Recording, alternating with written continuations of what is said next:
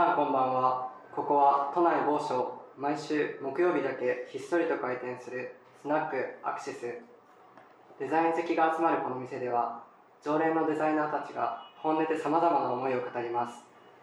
今夜のお客様はデザイナーの岩本光大さんです。会話中皆様もコメントやリアクションをお気軽に送ってください。それではスナックアクシス開店です。こんばんは。こんばんは、いらっしゃいませ。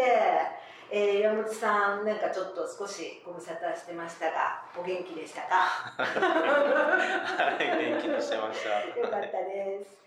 あのーね、まあ、今日あのご来店いただきましたが、い。あのーなんかこうずっとね気になってることがあって、はい。で、まあ、よくそのなんだろうなこう子供の時にこう育った環境とかが、うん。やっぱりその人の人格とか、考え方にねすごい影響をあの与えるっていうふうに、まあ、よく一般的に言われるじゃない。で、まあ、だとするとその例えばデザイナーさんとかはねあのどんなふうにね育ってきたのかなって、はいあのちょっと気になってるんですよ。うんうん、それでね、えっと、山本さんはあれだよね鹿児島のはいご出身でしたかね。はい、そうです。うんうん鹿児島の、うんえっ、と、鹿児島県霧島市ですね。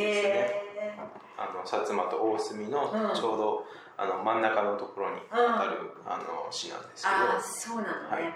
じゃあ割とこうなんだろうすごい山深いというか、はなんかまあ霧島神宮とか、うん。ねああの辺り？っていうこと、そうあ山じゃないのか。あの霧島市っていうと、うん。結構あの山をイメージされる霧島神宮であったりとか、うん。空港も霧島市なので、うんうんうん。あのイメージされる方多いんですけどあの僕の実家は港の方で、うん。あの霧島市の隼人町っていう場所なんですけど、うん。そうですね港町あで生まれ育ちましねた、あそうなんだね、はい。であのーどうじゃあ海のまあ近くではい。育って、でなんかご実家とかは、はい。なんかまあその海に関する、うん。なんかお仕事とかはい。だったのかしら、そうですね。あの昔、えー、ともう他界してるんですけど、祖父が、うん。あの漁師をしていて、えでその港町っていうのもあって、うん。漁師をこう束ねる、うん。あの編み元をやってたんですおよね。おすごいね。かっこいいね。それであのえっ、とまあちっちゃい頃は、おじいちゃんと一緒に、うん。あの釣りに行って、あの漁船で釣りに行って、えー。夕飯をこう釣ってきたりだとかそういう生活をしていましたね。い。い,、ね。もうそれがもう日常っていうそうです感じねだったんなので、うん。もう学校終わったらすぐうん。船に乗って、え釣りに行ったりだとか、すごいですね。週末はその、まあ、ドックっていううん。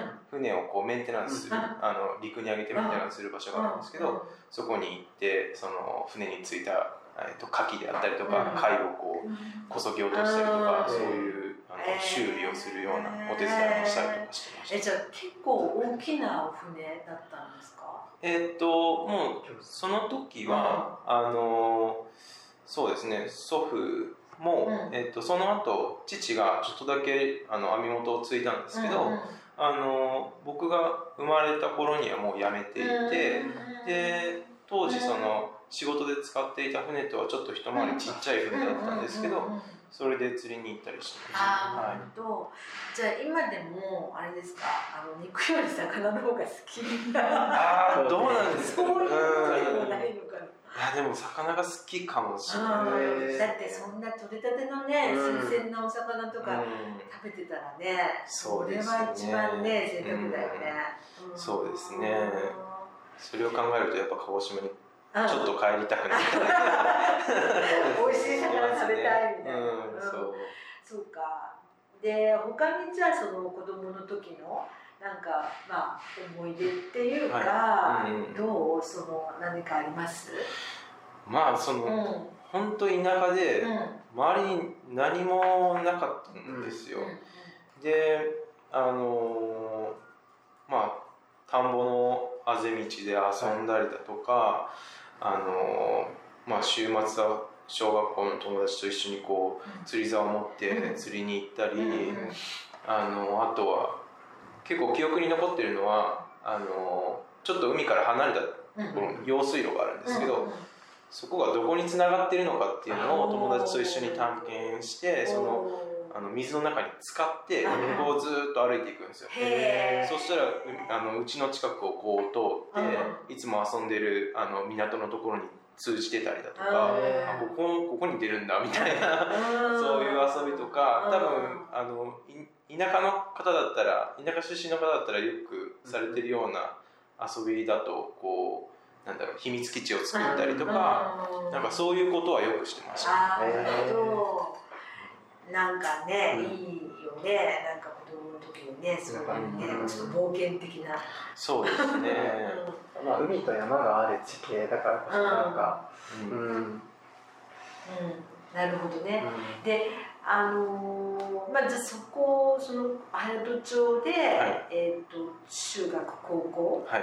まで。えっ、と小学校中学校までは隼人町で、うん、であの高校は隣のあのうん。カジキっていううん。場所なんですけど、うん。あそうなんだね。そこに、うん。うん。あの電車がようになりましたね。ああそうかそうこかこは普通にこう受験というかそのなんていうんですか進学進学的な感じで高校選ばれたんですか？そうですね。あのまあえっ、と進学校だったんですけど、はいそこを選びました。へーまあ、っていうのもうんあの中学校の時に通い出した、まあ、塾がありまして、でそこがあの地元では結構有名なスパルタの塾なんですよ、へはい、であのスパルタの域を超えてるくらいのところなんですけど塾の入り口になぜか網走刑務所の看板が飾ってあるんですよ。そう。で当時中学校の時僕はあの野球部に入っていて、はい。まあ、ああんまり勉強もできてなかったのであの本当その塾の塾長に目をつけられてたんですよね。ああの野球部全員が、はい、僕の野球部の友達は結構そこの塾に通ってたんですよ。でそれですごい目をつけられていてあのそこの塾長がもうお前らはその梶木高校っていうところなんですけど一択しかない。うん。それそこ以外は行かせないみたいな、へだから選択肢がなかったです、あ、はい。そうなんだ。はい。その進学校に絶対行かせるみたいな。そうです、はい。あの僕は、ねあのその実家から少し離れたところに結構美術で強い学校があったんですよ、で高校の時からそっちに行きたいっていう希望を、あうん。うん。そう親にも伝えて、まあいいんじゃない？うん。うん。で塾長に伝えたらなぜかその事務所に連れて行かれて平手打ちをされて、許さないと。許さないそんな甘っちょろい許さない。そんなところに行かせるか。みたいな平手打ちって、はい今だったらそう大問題だけいです。よ。や本当にですね。ど。で、しもうしょうがなく、しょうがなく。くなく、でもそこに入れたわけだね。そうです。の塾長のみんなみんな泣く泣くです。泣く泣く。でもでも泣く泣くでもその進学校に入れたのは。塾長がすごいなって僕改めて情僕は熱が。本当すごい塾長です。そうですね。あの見た目はもうなんだろうじ中学生の頃だからそういうふうに見えてたかもしれないですけど、塾長も本当頭が良くて、あのスポーツも万能だったんですよ、うん。で当時50代ぐらいだったんですけど、あの九州大学のバレー部にに行っていてであの体つきも本当ムキムキなんですよ。二の腕なんか自分の2倍ぐらいあるんじゃないかっていう そう。それで私で刑務所なんでしょそう。それどういうことそれで平手打ちもされてますそうどういうことで授業中はあの竹の棒よくしなる竹の棒を持ってあのくるえー教室の中を徘徊するんですけど。もう。昭和。そう。そうですそうめちゃめちゃです昭和だ寝ねてるやつとかがいたらもうあの背中がミミズバレに 激しいね。いやでもでも中学の時にその美術系に行きたいと思ったのはうん何かきっかけがあったんですか？えーっと美術系に行きたいっていうのはなんだろうなあの僕のお母さんが、はあのなぜかあの家族で旅行に行く時には必ずスケッチブックを持ってえ行かせてたんですよ。えー、であのえ自分はまあ絵が好きだったっていうのもあるんですけどそれでこうなんだろうあの中学になってもあの進路を考える時期になった時に何かこう絵を描いたりとか自分で想像するようなあの職職業に就きたいって思ってそういう勉強もしたいなと思ってはじゃあでもやっぱり絵を描くのも好きだったんだね。あ好きでしたね。はそうかでもその時ははい。ちょっと、なんていうか違う方向に外のね、うん外部的な力にち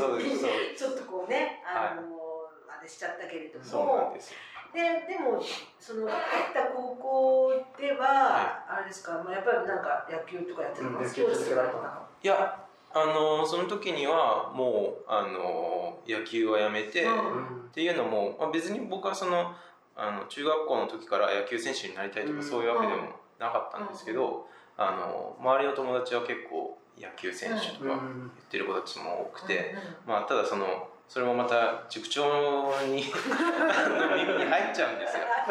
でお前ら何寝ぼけたこと言ってるんだお前らみたいな練習をしてるやつがプロになれるわけねえだろみたいすなごいな。それでまた平手なんですけど。平手がすごいね。なんか地獄耳みたいな。そうそうそうでまあ僕はそのあの高校に入ってあの野球部はやめて、うん。美術部の方に入ってました。じゃあそこでちゃんと。そうですそうですうんそこで鬱憤を晴らすんでなるほどな美術部はでもやっぱり基本的に絵？なんか立体とか？そうですね。油絵を描いたりとかしてましたね、うん。それはすごくやっぱ楽しかったわけだよねきっとね。楽しかったですね。うん。でも楽しくもあり、うん。なんかこう辛いこともあったの 今思い出しました。なんか僕のその中学校高校時代あの幼少の頃って本当変なあの大人が周りに多かったんで。へでその僕が高校に、あので入ってた美術部の先生もなんかちょっと変わったというかその昭和な先生で。またまた出たんだ。そうそうなんです。よ別にその時にはこう手を出されたりとかはしなかったんですけどあの高校1年生の時にあの、まあ、油絵をあのみんなあの美術部の子たちは描いてたんですけど、それを、えーっと市の展示会に出します、うんうん学生の展示会に出しますって言って、えーっとそれでこう絵を仕上げてたんですよねみんな。で土曜、えー、と週あ休日に、えー、と先生がその絵を持って、えー、と市役所みたいなあところに持って行って飾ってくれたんですよ。で学生はその飾り終わった後にチェックをしてあの搬入終了みたいな感じだったんですけど、なぜか僕の絵だけ飾られてなくて。で えあの先生僕の絵は一体どこにあるんですか？みたいな話をしたらなんかあの外に放っておいてよみたいな言われて。ひどい。そう。でもうなんなんていうショックというかえ先生がこんなことするんですか？みたいな。どういう？そうそれでこう外にあの、まあ、投げ捨てられてた絵をえ自分で室内に持って行って飾って、ー、なななんかすごいね。なんかこう。何それ？えそれはどういう意図があったんだろう？いやもうなんかここにこう飾るほどの絵じゃないっていうか思ってでも先生が勝手にそうやって飾ろうとしてたんじゃないの？いや飾ろうとしてたっていうか飾る目的があったんですよねそうですそうです。皆全員がそこで飾るっていう目でしょ的があって書いてたにもかかわらず。で、まあなんでねそんなねまあ今思えば自分が描いてた絵はもう本当なんかひどいというかえー。うん、うん、まあそれはやりすぎかもしれないですけど飾るに値しないようなものを描いてたんじゃないかなと思う。んいですやいやそんなことないですよ。ねえわ教かんなんか教なんかそれが教育とは思わない。えーどうなん塾長は塾長はまだわかります。まあね。塾長はわかる目けど。的をね。そうわかるけどそのせん美術の先生ですよね。そうですね。へー。ちょっとでもね辛いよねなんか、何が悪かったんだろうってね。うんうん。まあ、塾長みたいにメンタルであのね、うん。あの肉体的にやられるわけじゃなくて、うん。メンタルでやられる。うんそっか。でもでもそれでそういうことがあってもやっぱり絵はやめなかっ読めなかったですた、うん、好きだったんだね、うんそうですね。うんで別にその先生は褒めるでもけなすでもないわけ？普段は。そうですね。別にこう教えるわけでもなかった気が教する。えるわけでもなそうだね不思議な先生ですねうん。うんそっか。そういうなんか幼少の頃があって、うんもうなんなんていうんですかね反骨精神みたいなうんうん。ところがこう、うん。育ったんじゃないかな。るほどね。その先生に今の稲本さん見せたいです。本当にね僕が悔しいなんかそういやいやいやいやそううんそうか。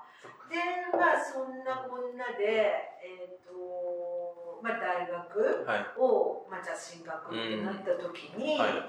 えっ、とまあねそのまあ美術とのまあつながりで、やっぱりその芸術、うん。デデザインっていう、まあ、キーワードっていうか、はい。進路はどの辺から出てきたんだろうね？えーっとそうですね。あのまあやっぱり鹿児島の田舎町なんで、あのプロダクトデザインがどういう仕事をするのかとか、そもそもプロダクトデザインっていう言葉を高校の頃もあんまり知らなかったんですよ、でまあデザインは絵を描く、うんうん。でそれが仕事になってるみたいな。うんイメージだったんですよね。であの高校3年生の時にあの、まあ、大学を選ぶとなった時に自分はこう何が今まで好きだったかとか、まあ、そういうことを考えた時にやっぱりあの小さい頃から船に乗ったりうん。あの漁に行ったりしてあとはあのなんだろううん週末も中学校高校の時はあのお小遣いで貯めた釣り竿とかリールを持って、あのルアーフィッシングなんですけど、釣りに行ったりしてたんですよ。でもう本当小学校の低学年の頃とかは土曜日日曜日に朝6時とかですかね、に放送されてるあの釣りロマンを求めてっていうあの 釣りに完全特化した番組が30分間あったんですけどそれを早起きして見るのがもう一番の楽しみ。ですで好きだったんだね。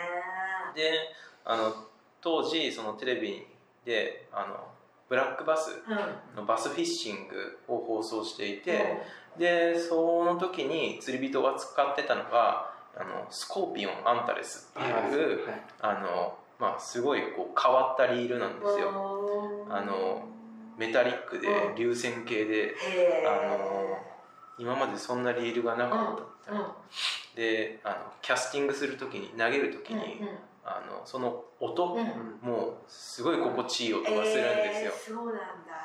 なんかそのうんリールが小さい頃からすごい欲しかったんですよ、うん高いんですけどね、でそういうことを思い出してあの、まあ、やっぱその釣り具であったりとかそういうものをデザインするようなあの職業に就きたいなってなった時にプロダクトデザイあ本当？そっから入ってるんだ。へンですごい専門的だねそう。まあ今は別にそういう仕事してるわけではないんですけどそれでたまたまその神戸芸工大が気になって、でオープンキャンパスだったか、あんまり覚えてないんですけど、あの大学にあの見学に行った時にプロダクトデザイン学科のウィンドウディスプレイの中にそのスコーピオンアンタレスがあった。んですよへー。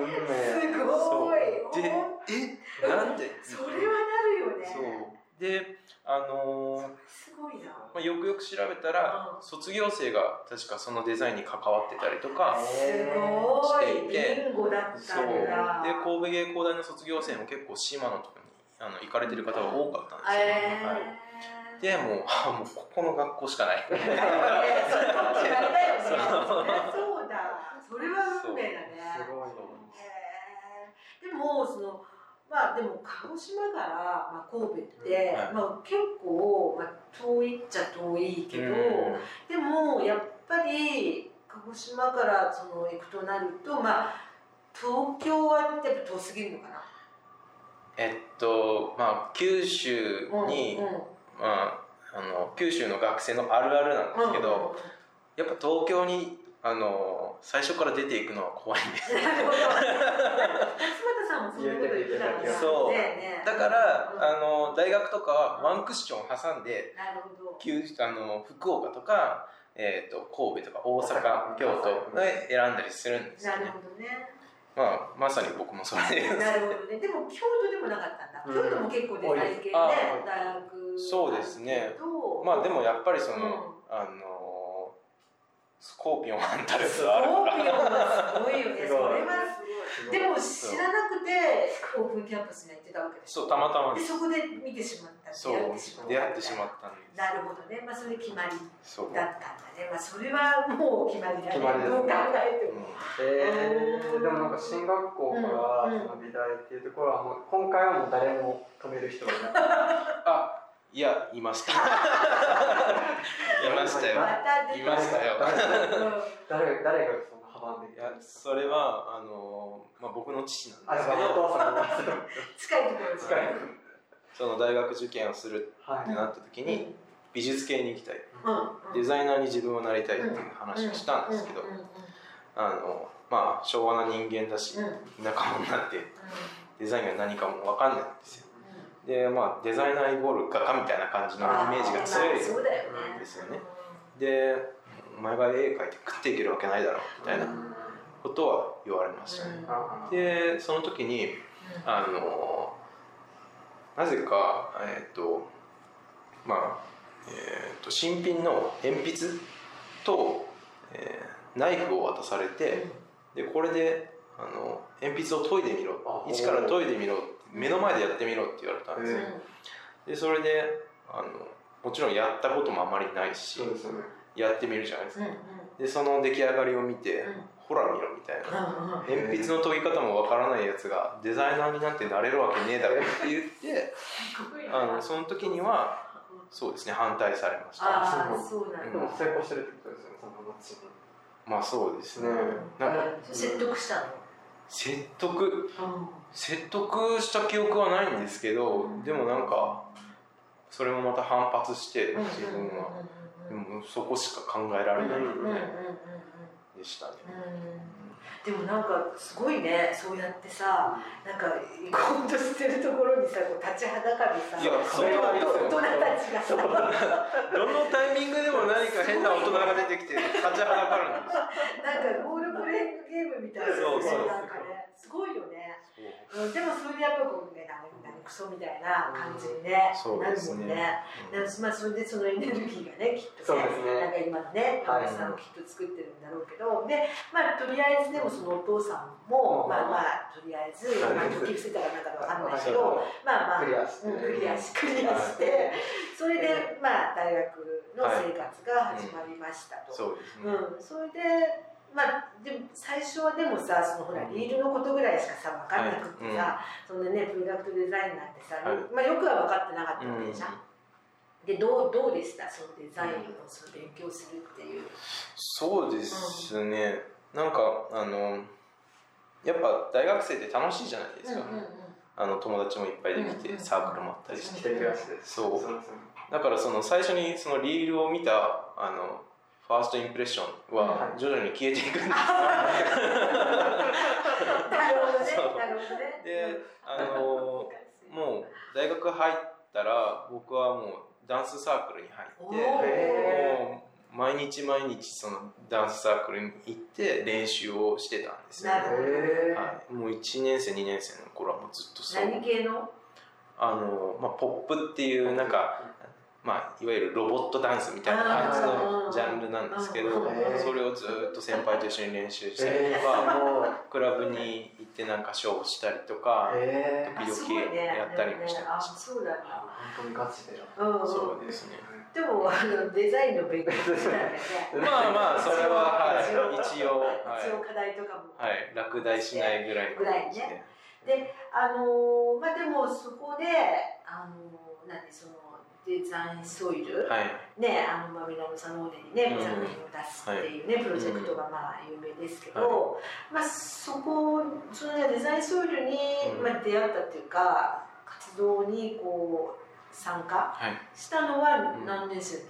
えっとそれは大学2年生が終わって、えっと3年になる前の春休みうん。の頃に、えっと初めてデザインソイルでミラノサロンにうんうんサテリテに出したんですけどだからそれうん。の1年前とかだからうん。2年生始まったぐらいの頃ですかね。うん、だからもうその時はでももうそそれなんかある意味目標ができたから、うんダンスばっかりやってる場合でもなかったんじゃないの？両方やってた両方両方やってました。あ両方やってた、うんあそれはでもすごいね。そう。でそまあそのきっかけがその、えっとデザインソイルのディレクターの田頭さんが、えっとあと、えー先生の三宅さん方がいらっしゃるんですけど、えっと2人が、えー僕が1年生の頃にデザインソイルっていうプロジェクトを立ち上げますうん。っていうのを授業の終わりに言ってたんです。よ、うんでえーっとまた別の授業では、えーっと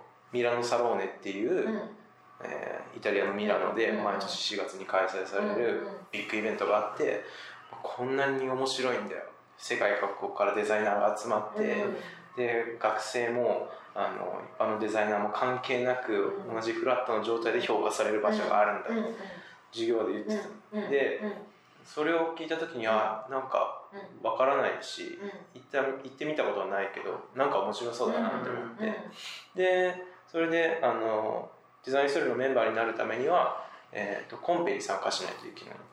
でそのコンペに、まあ、参加して、えーとまあ、選んでもらってって感じです。ああそうなんだね。すごいね。やっぱりでもそれはじゃあ本当にもうデザインソイルのあのプロジェクト自体が始まってもう結構初期の頃なんだねもう本当に。あそうですね。ねはい、最初の。一番初期です。ね。はい、第1う回。の期生みたいな感じなんだよね。はいそうです。だな何出されたんですか？その。時は、えー、とスーベニアっていう、えー、とテーマをはい。設けてみんなそれぞれアイディアを考えてたんですけど、はい。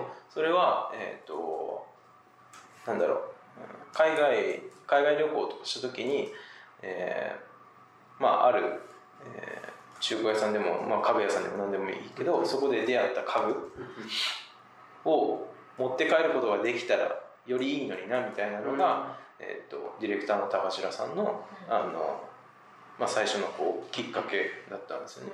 なので、えー、とそこから、えースーツケースにはい。収まる収まれる、えー組み立て式の家具へっていうのに派生していて、はい。で、えー、とそのテーマに従ってあのアイデアを考えてました。へでそこから僕はあのコートスタンドのスラッシュっていうのを結構まっすぐねそうですそうです。ほぼまっすぐはい。その時からそうだなるほどそうですそうですなるほど。じゃあ真面目とでも両方ね趣味とその時ハマったダンスと、うん。そのねあのメインの勉強であるプロダクトも両方やりつつ、ただその、えーっとスラッシュうを、ん。えーまあ、スラッシュになる前は、まあ、コートスタンドをずっとやろうと思って、あのいろいろ形を試行錯誤しながら考えてたんですけど、あのまあ、当時、いえー、と1年生2年生ぐらいでまだデデザインのことなんて全然わからないしアイディアの導き出し方もわかんないしあのソイルに入ってるメンバーは全員先輩なんですよね。うん。えでみんなあの、まあ、それなりにやり方が分かるみたいな状態で自分は手探りでやってて、で最初本当に2メートルぐらいのあの高さのある、えー、とかなり大きい R で曲がったコートスタンド。へ曲げ木で作ったコートスタンドを考えてたんですよ、で、えー、と何センチかごとにカットしてそこをジョイントすればまあいいやみたいな感じで。でその曲げ木ももうあのなんだろう手探りで、えはい。えー、とやりながらはいはい。やってたんですけどあの、まあ、田頭さんとこう話し合いを重ねるごとに、まあ、こういう考え方ではなくてもっとスマートにコンパクトになる方法があるだろうみたいなことをあの、まあ、おっしゃっていただいてでその時も全然分からなかったんですよね、何を言ってるんだみたいな。うん。でまあそれからあの大学の図書館にもう入り浸って、へーそこにドムスとかインテルニとかデザイン雑誌のアーカイブの資料がもういっぱいあったんで、もうそこをもう何十年分見るみたいな作業をずっとしてたんですよ、そしたら突然なんかあのコートスタンドだからまっすぐな棒を斜めに切ってずらしちゃそこであの何かをかけるっていうファンクションが生まれるだろうみたいなのがなんか急に出てきたんですなんかその時の「ヘウレーカ!」みたいな気持ちよさを知ってしまってそこからやめられなくなっちゃったんですよね。降りてきちゃった。そう。その感覚を味わっちゃったその感覚がもう本当楽しすぎてうん気持ちよすぎてなんかあのあこれだみたいな思ってしまったんですよあのでその、えっと、在校してる間に、えっと、ミラノには2回ぐらい行ってるの、じゃあ。えっと4回ぐらい4回？行かせてもらってます。はい。本当に、でデザインソイルでそのサテリテに、えーと出すのは確か上限が3回で決まってたので、うんうんうん。それはフルで出させてもらって、でその後1回はサテリテではないんですけどまたあの市外うん、であの展示しましたね、あ本当。あの初めてのヨーロッパでしょ、はミラノ、うん。うん、どうどう衝撃だった？やっそうですね。ぱり鹿児島で次そう。東京は患ってで次はい。神戸。行ってそこからそこから。に飛んでうんミラノっていう。そうですうん。ね、すごいです。などうすごい衝撃だったのかな？いやもう本当に衝撃的でしたね、あんあんなに世界各国から人が集まるのかっていうか、もう本当なんかデザインのあの今がここから発信されているっていう状況を、本当あの20代うん若い頃に経験できたのは本当いい経験だなと思います、ねそうだよね、でその自分が出したその、まあ、作作品とかはい、あのに対して、うん。そのまあ聞いてた話ではさ、はい。そのやっぱりね学生のデザインうん。プロも関係なく、はい。その評価を得られるっていうことで、はいまあ、言ったと思うんだけど、それは実際にそういう評価っていうのは、うん。目の当たりにこう直接、はい。あの声かけられたりとかうん。した、そうですね。うーん。その時には特になんか商品化するとか、そういう話はなかったんですけど、あの数年後自分の方からあのまあいろんなその株のブランドにあの連絡をして、であのたまたまスペインのシステムトロニックっていうメーカーさんがあるんですけどそこから商品化することになりましたすごいね、はい。自分で全部売り込んだんだ。そうですね。ああそれはすごいな、その時にあの年上のデザイナーさんとかは、結構自分でポートフォリオを持ったりとかうん。して、あのまああのディレクターの方を、あの捕まえてうん。プレゼントとかしてるのをうん。目の当たりにして、うん。ああうん。やっぱこういうふうにうん。自分で動いてやっていくもんだあなっていうのをね、はい見てたんですよ。うん、すごいね。でもやっぱりそう考えるとね学生もねプロもね、もう考えなんていうの変わらない、はい。ねやることはねうん。同じだもんね、そうですそれが素晴らしければ商品化もねそうですね、うんうん。へえそうかそうか、ででもその衝撃的な、まあ、経験はい、をまあうん、受けた後に、はい。まあもうそれでまあいよいよまあ卒業はい。して、あのなんかアルバイト面白いあアルバイトの話。言ってましアたルバイトなんかアルバイトしてたよね。言ってましたあーねそうです。ねそうだまあアルバイトというか、そのえっ、と普通にアルバイトするのはあのどこかに属してあのまあ言われた時間働いてお金をもらうっていうのが自分の中であんまり好きじゃないっていうか、もっとクリエイティブにできないかなっていうことは常々考えてたんです、うん。大学の時からはい、うん。大学の時うんから。であのまあ、できるだけそのあのアルバイトに時間を割きたくなかったんで、身の身の回りにあるもので売れるものなんかないかみたいなのを考えてたんですよね。はいでそれであの学校から家に帰る時にあのちょっと一山越えるんですけどその山道にゲジゲジが出てくるんですよね。虫の方でまあ、ゲジゲジって漢方薬になるじゃないあですか、そうなんですか、はい。へなのであの、まあ、調べたら結構高価あなものでー。高値で取引されてるっていうのを知ってうん。売ろうとしたことはありまし実た際捕まえたの？実際捕まえて飼育もしてたんですけど飼育もしてただあのいろいろその取引するには免許があったりとかまあ、現実的な問題があったりするので、まあ、あそれはできなかったのと。飼育もしてたんだ。あとはあの、えーとまあ、漢方ネタでいうとその猿の腰掛けあああも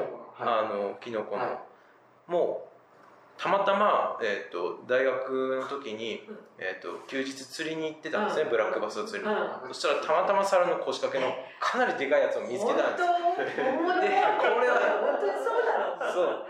売れるんじゃないかって調べて結局それも同じ理由でダメになったりとかもしました、ボロ儲けできなかっそうです一攫千金狙った。そうそう。うんあとは何でしょうね。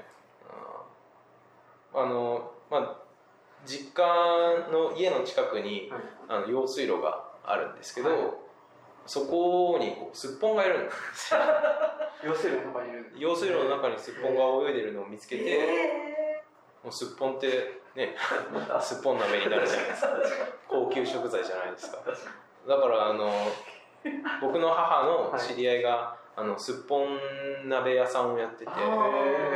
でそこに連絡をしてちょっと すっぽんが家の近くにいるんだけどこれ捕まえたら買い取ってくれないかっていう話をしたんですが、まあそんな用水路にいるような野良すっぽん うちでは取り扱わねえっていう。ことをあの丁寧に惜しいね。うわー断られて。残念。ビジネスの種ですわすごいですね、うん。すごいよね。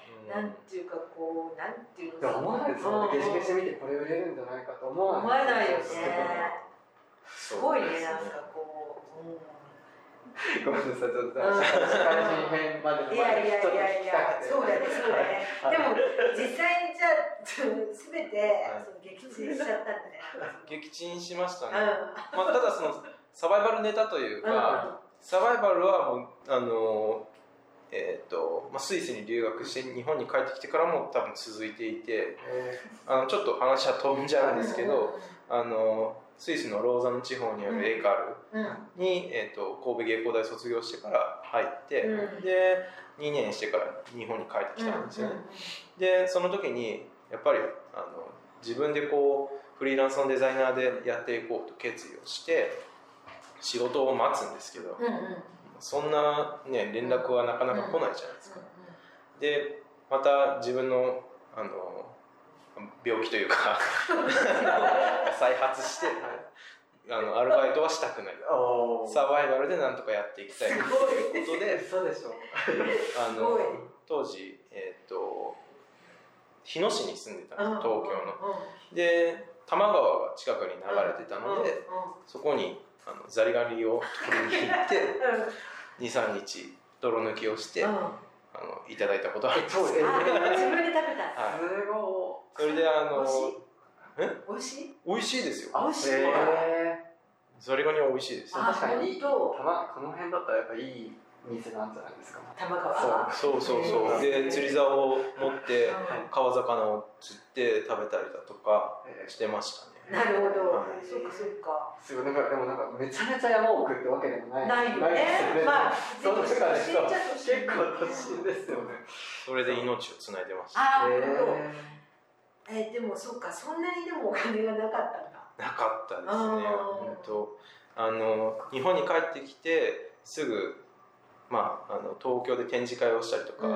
企画をしてて、まあ、全財産そっちにこうつぎ込んでたりしてたのでそれは食費を削って削って結果そういう行動になりました。なるほどいやね。うん。今まで初ですね。そうだね。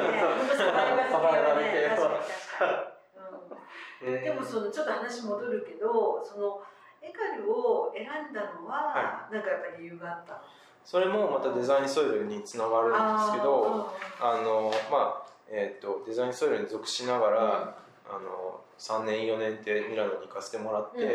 でまああの会期中にあの休みの日にはあのいろんな展示会を見て回るじゃないですか、でその中で、えー、とヨーロッパのアートスクールとかうん結構展示をしていて、で僕はあの学生が展示しているっていうことを知らなくて、うんうん。うんあのいろんなところ回ってたんですよ、うでそれで後々あのまあそれは学生が作ったものだっていうことにそのクオリティんに衝撃を受けて、うんうん。自分はこうあの神戸芸工大のデザインソイルに入って、なかなか日本の大学で今のあの同い年でサテリテなんて出してるやついないよねみたいな感じで天狗になってたん ですでそれでこうミラノにうん行って、同い年ぐらいの子たちがすごいクオリティのものを作っててもう本当あのなんだろうショックだったんですよ、日本に帰ってきても立ち直れないぐらいだったんですけどでもそこと戦うにはやっぱそこで学ぶしかないだろうっていうことで、そうかそうかエカルに。なるほどはい。ねでもさ他のさ例えばさほらオランダのさはい。アルトホーヘンとかさ、うん。マルシェとかさそういうところも、まあ、多分ねサロネだったらきっと出てた、そう今みたいにねきっとはいしてたのかなとか思うけど、うん。でもやっぱりエカルが、まあ、まあ、山本さんのはい中では、あれなのかなクオリティが高い自分に合ってるっていうふうに感じたのかな、そうですね。自分に合ってると感じましたし、うんあの当時好きだったデザイナーさんトマス・アロンソっていう方がいらしてでその方があのエカルの、えー、とマスターのあの先生。をしてたんですね、でそれもあったりとか、まあ、ビッグゲームであったりとかそういう方がこう先生をしているっていうこともあって、うん。はい、なるほどね。それがもう本当にきっかけというか、うんはでもさまずね、まあ、留学ってなるとさ言葉の問題とかね、ああったでしょ、いはい、ありましたね、大いにありました。どうした？どうした、えっとまあそれは、あの事前に対策を練らないといけないなと思うんって、あの神戸芸工大を卒業してから、まあ、3ヶ月だけなんですけどフィリピンのセブ島に留学してたんですよ。へで語学留学をしてで帰ってきて次の年にあのエカルをアプライしてから、まあ、あの入学したんですけど、それでもやっぱり足りなくて、うん。まあ、もちろんそうですね。3ヶ月間、英語を勉強したぐらいじゃ全然話せるようにはならないうん。し、うん。あのまあ、えー大学院時代の同級生はほとんどヨーロッパからの人が多かったんですけど、えー、と同級生に、えー、とヘイの元デザイナーだったりとか、えあの BMW でデザイナーしてるものとかあのもうなんだろう本当ベテランみたいな人たちが多かったんですよ。で行って知ったんですけどエカルはあのそういう、えー、と人たちにとっては一回外に出て、えー、とデザイナーとしてのキャリアを積んででもう一度学び直して、でフリーランスのデザイナーになるための、まあ、手段というか、えはい、ものだったんですよね。それを知らずに、あのえ大学卒業してすぐの僕みたいなものは全然いなくて僕が一番年下ぐらいああ、えーそうはか。いですね。で英語も喋れないし、あのまああの授業もあるんですけどあの課題を与えられてプロダクトデザインしたりするんですけど全ての授業を、まあ、あの一番ビリになってしまって追試を全ての課題で受けてしまったりとか。アベレージがでも高くなってますまあまあそうだよね。うん、だからまあそういうところにねいきなり飛び込んじゃったからね、うん。まあそれはね無理もない感じもするけど、そうですね。大変だったね。でもそれでもなんとかそこもそうですね。クリアしたんだね、うん。やっぱりその英語のあのうまくコミュニケーションが取れないっていう問題もあったりうんうん。しましたしあとはあの単純に自分の実力のなさもあったんですけど、だから本当当時はもうみんなから舐められてたっていうのが、うん。あいい意味で言うとあの出来の悪い弟みたいな 感じでみんなに思われてましたね。うん、あじゃあね、でもそれはなんか可愛がられる、ん。意外とね。そう。うんうんであの課題を与えられてあの例えばあの企業との商品開発プロジェクトとかも授業の中にあるんですけどそれであの中間発表とかあの最後のあの最終審査の時とかは、えーまあ、企業の社長であったりとか、先生であってもボスが来たりしてみんなの前でプレゼンをするんですよね。1人5分とか10分とかあの自分の提案をみんなの前でするんですけどもうその時にもう本当にケチョンケチョンに先生に言われて。えもうお前には失望したみたいな感じの 捨て台詞を吐き捨てられて次のあのせあの学生のプレゼンに行くみたいなのがあってその時にはもうプレゼンが終わってからあの友達から肩をポンポンってされたりとか。うん。まあでもそれでも、まあ、めげずにうん。食らいついたとそうですね。ね。やっぱりその自分のあのウィークネスっていううん。あの弱点は、うん。あのまあ、先ほどもうん。言った通り英語がしゃあまりうまくしゃべれなかったり、あの伝えられないっていうところもあったので、じゃあどうしたらいいのかって考えた時に、まあ、手を動かすのは本当好きだったので、あのクオリティの高いプロトタイプであったりとかスタディをすることしかないだろうと思って、あのそれでもうそこから2年生に上がってからは工房に通い詰めてうんいろんな素材を触ったりとか。今まではあの大学の頃は木材を使ってあの家具とかを使ってた作ってたんですけど、うん。もう素材も関係なしうんに金属も、うん。あの自分で加工するし溶接するし曲げるし、はいうん。うん、それであのやっぱみんなとの距離があの埋まってきたっていう実感はすごいありましたあね。ー本当そうか。ね山本さんのね作品はやっぱりそういうなんかまあ本当になんかある意味こう身近なうん。素材で、はい。まああんまり人は考えないような手法で、はい。ね、プロダクトにしていくっていうのがね、あのまあ、山本さんの、はい。まあ、何か特徴というかね、うん。だその頃にやっぱり、うん。あれかなその鍛えられたはい。ものがなのかなベースになってるのかな。そうですね。なんかそれを考えるとあのなんだろう。その1年生の頃の挫折もあって動かすようになって手を動かすようになったっていうのもありますし、もう少し遡ると、うんうん。やっぱちっちゃい頃に、うん。あのまあ、釣りが好きで、うん。釣りの道具とかを自分で作ったりとかあのえっ、と重り釣りの重りで鉛を溶かして、あの型に入れてあの成形したりとかをうちのおじいちゃんがよくやってたあんですよ。ー。そうそれをあの隣で見ててうん。自分で作ったりとかもしていてなんかそういうところがやっぱあのつながってるんじゃないかなっていうのは今になって思います。はい。とそうね。ちちっちゃい時からね、そうなんか結構おじい様もね結構そのね本当だね、うん。本当だね。だからもう何でも自分の力でもう一から、ねはい。作るっていうことなんだよね、きっとね。そうですね。うんなるほどね。やっぱ手を動かすのが好きですね。うん、うん。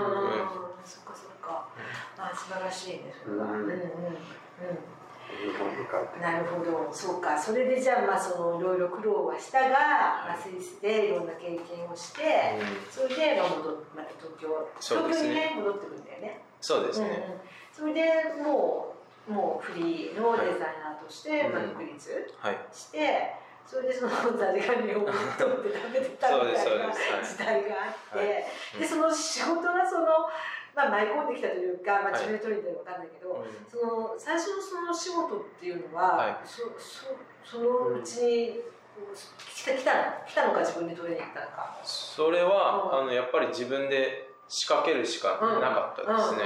あの日本に帰ってきてから、えっ、とイギリス、オランダ、スイスの大学を、えー、と同じタイミングで卒業した日本人の学生に声をかけてであの海外で展示することはあるけど日本で凱旋帰国じゃないですけど凱旋展示みたいなのはないよねっていう話をしてであの、まあ、僕と何人か発起人になって、えーとまあ、学生を探して日本で展示をしたんですあれが2016年か。2016年一です回目ね、はあのリインポーテーションそうですそうです。ね。はい。うん。あ、じゃああの時にザリガニ食べてたんだ？い、食べてました。はい。食べてましたあった頃ね、はい。あった頃だよね。あ、そっか。じゃああれがもう本当に戻ってきて本当に直後だったのか。そうですそうあそうかそうかなるほどね。でその展示会を、うん。あのまあ、見に来ていただいた方だったりとか、あのからあのお仕事をちょくちょくいただくようになってそのタイミングだったんだね、はいそうです。なるほどなるほど。ね外苑前でそうですそうです。1回目やって、はい。で2回目はねあのアクシスでね。そうです。あの、はいてっていうね、ことでしたよね。へうん、そうかーそうか。でまあその展示のおかげで、あのまあお仕事になんかこうつながったりとかしたの、そうですね。うん。あれが結構大きかったかなとは思いますね。なるほど、はない。るほど、そうかそうか、なるほどね。う。ん、ね、すごいね、だからやっぱりもうそれもね、全部やっぱり自分で動かないと、うん。まあ始まらないみたいなねね、きっとところで、うん。もうどんどんね、こうアクティブに。うん。あのやられてるから、そこは本当すごいなと思うん。だよね。うん。だから自分のそのアルバイトしたくない病とそこもつながってくると思うんですけなんかそこもうちょっと活かせるといいね。どそうですね。こうなんだろうこうただでさ、はい。なんかね身の回りのものただで なんかねこううまくねあお金に変えられたりとかはい素敵だよね。それうん。もうちょっと突き詰めてみたらどうかなまあそれが塩ビ管の鍵になってくるんじゃないですか。ね自分が島持ってるかもああそうだよね。なんか何わらしべ長者みたいなすごい島持ってる。ねそっかなるほど。最近はというかそのなんかこう趣味はじゃあ,、あれやっぱり釣りとかがずっとあれなのかしらそうですおね。休みの時とかは何をしてることが多いんですか？お休みの時はううん時々釣りに行ったりもしますし、んうん。最近はあのえっ、と去年の春に東京の八王子にスタジオ発光体っていううん。クリエイター向けの、えーシェア工房、はい。シェア事務所を作ったんですけど、えっ、とまあそこのリフォームとかいろいろやってますね、えうん。まあ、それがなんか趣味みたいな感じになってますね、うん。ずっとさ東京からずっと八王子周辺なんですね。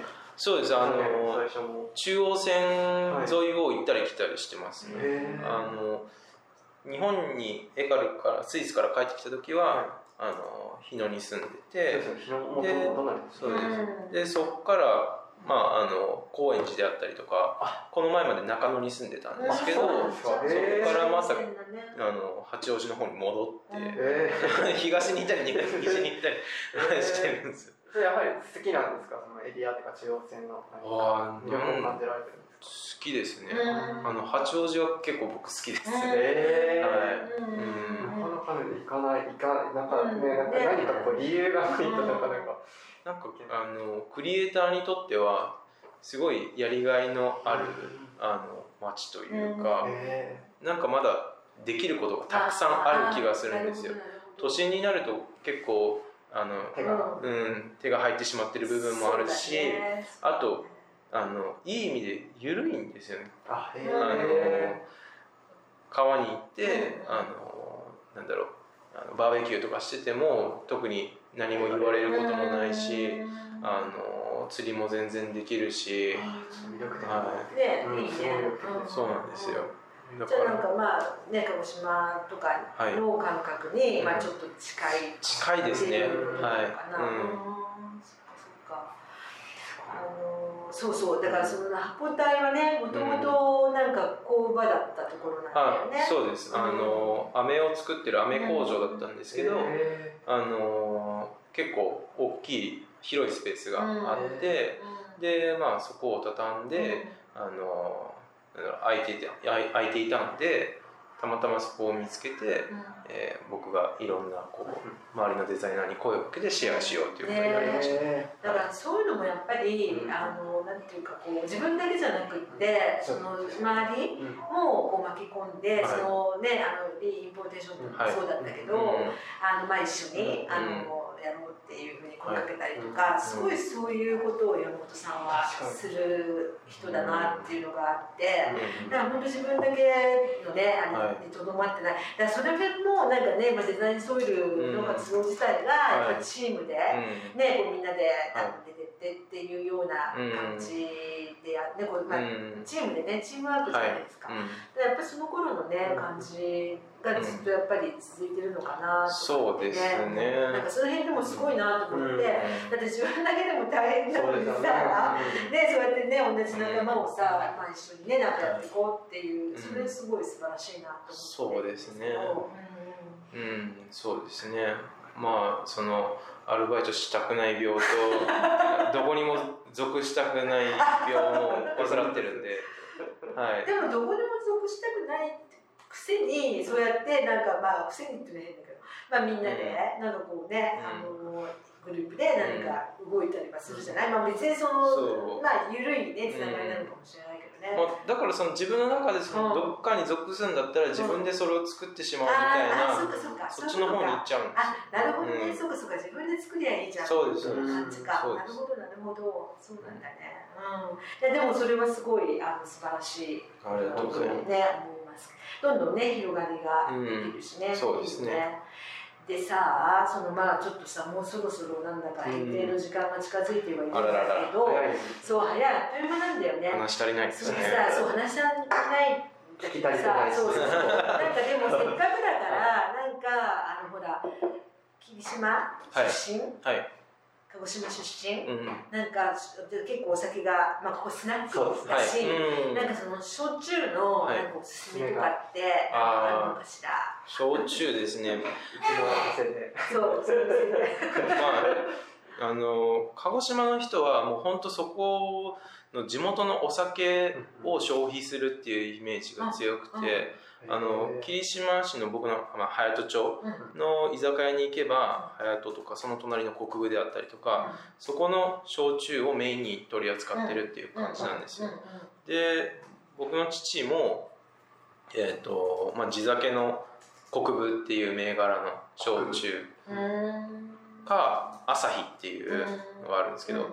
あ朝日だとなんか国道国東焼酎かなんかで有名なのがあるんですけどそれとはまた別で、はい、芋焼酎の朝日っていうのがあって、えー。その2つですかね、うん。おすすめ。それ以外を買っていったら本当に怒られます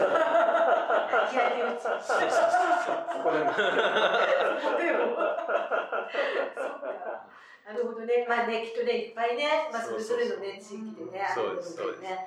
そっか、じゃあ、山本さんのおすすめは。